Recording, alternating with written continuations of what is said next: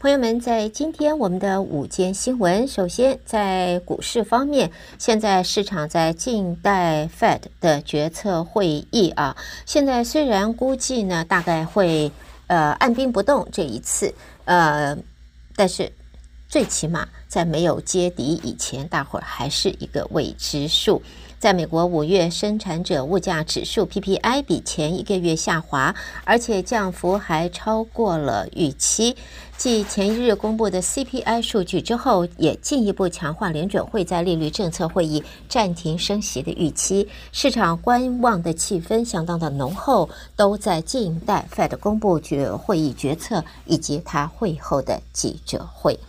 那么，在现在也看到呢，美国的股市 S&P 五百指数挂牌的食品和消费品巨擘，即便是投入成本已经有所下滑了啊，就是说它的成本下降，但是他们的产品物价却继续上涨。消费者倡议团体痛批这种形成所谓的贪婪通膨的现象。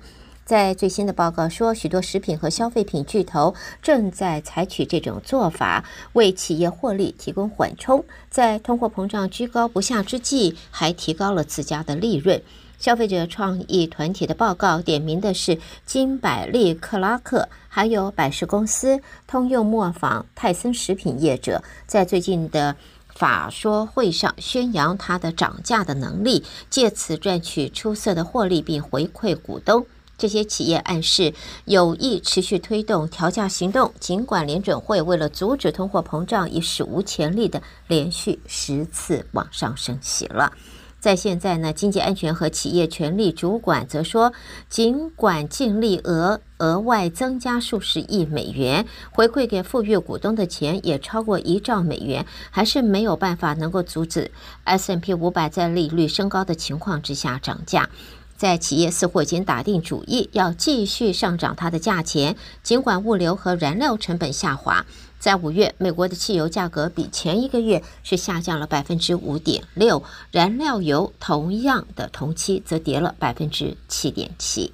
好，接着新闻，我们看到，这是美国国务卿布林肯现在确定十八到十九号重启年初因为中国侦察气球而延后的中国访问行程。美国国务院官员说，布林肯预期将会重申维系台海和平与稳定的重要性，也会和中国方面谈论俄罗斯乌克兰战争。布林肯将会在呃十六号到二十一号出访中国与英国，预计在十八号会抵达北京访问两天。在国务呃国务院亚太助卿康达，他指出布林肯此行三大目标：第一是建立能够讨论重要挑战、处理误解及避免误判的开放沟通管道。避免美中竞争演变成冲突。第二是为美国价值和利益发声，坦率提出美国关切的议题。第三就是寻求双方在跨国挑战上的潜在合作，像是气候，还有全球经济的稳定。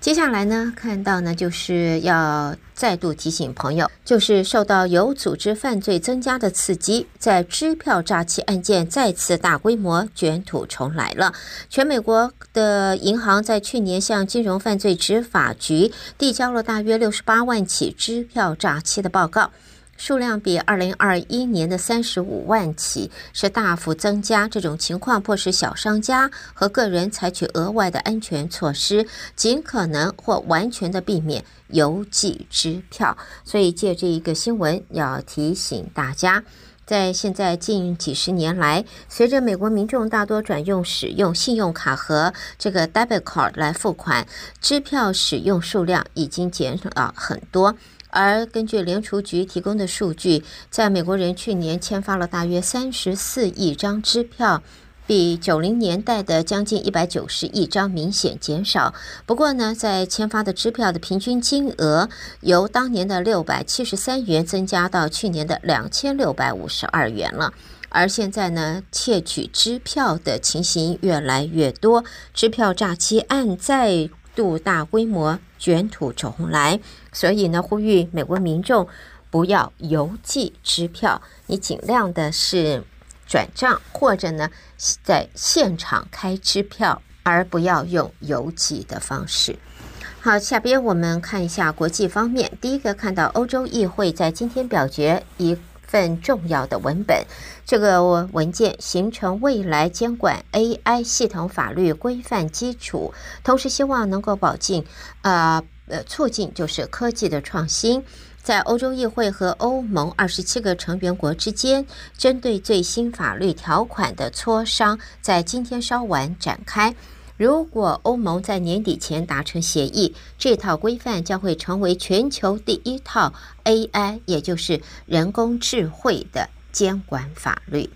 另外呢，也看到这是欧盟在今天指控 Google 滥用他们公司在广告科技的垄断地位，以粉碎竞争。欧盟在反垄断控告书中指导 Google 营运模式的核心，并可能要求拆分业务。欧盟竞争执委会呃的委员说，和竞争。对手相比，Google 偏袒自家广告交易平台，而且强化 Google 公司在广告科技供应链的主导地位，让 Google 能够替服务收取高价。在欧盟的反垄断案瞄准线上广告的黑箱作业。用户点击网页时，Google 就会自动计算，替广告商和发布平台提供广告空间和价格。欧盟之外，美国司法部现在也对 Google 提出类似的诉讼，也可能要求 Google 分拆它的广告业务。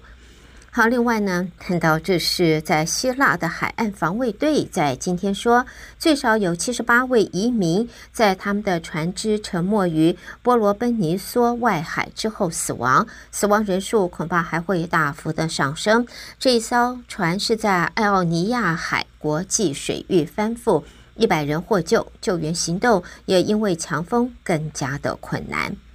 最后，我们看到的这一则新闻，这是厨房神器，叫做 Instant Pot。它的制造商销量下滑，美加两地都宣布破产了。这个 Instant Pot 的制造商 Instant Brands 现在宣布破产。这个品牌由加拿大的这个工华人工程师 Robert Wong 在二零零九年发明。新冠疫情前，每年销售量达到数亿元。它还曾经是 Amazon 的热销产品之一。根据法庭的文件，这家公司今年头三个月只有一千七百九十万元的营运现金，和五百亿元债务相比是杯水车薪。纽约律师事务所的破产部门负责人解释，考虑到 Instant Brands 的规模、债务水平无法持平，利率偏低时还可勉强应付，现在已经陷入困境了。Instant Pot 的设计概念是让民众在家迅速煮出原本需要长时间烹调的食物。最受欢迎的产品，它就叫做压力锅了。那么现在呢？根据报道，Instant Brands 已经在我们休斯顿法院申请第十一章破产保护。公司就在声明中说，这个举动是可以让公司预留时间和弹性，继续与所有财务利益相关者协商。争取达成共识。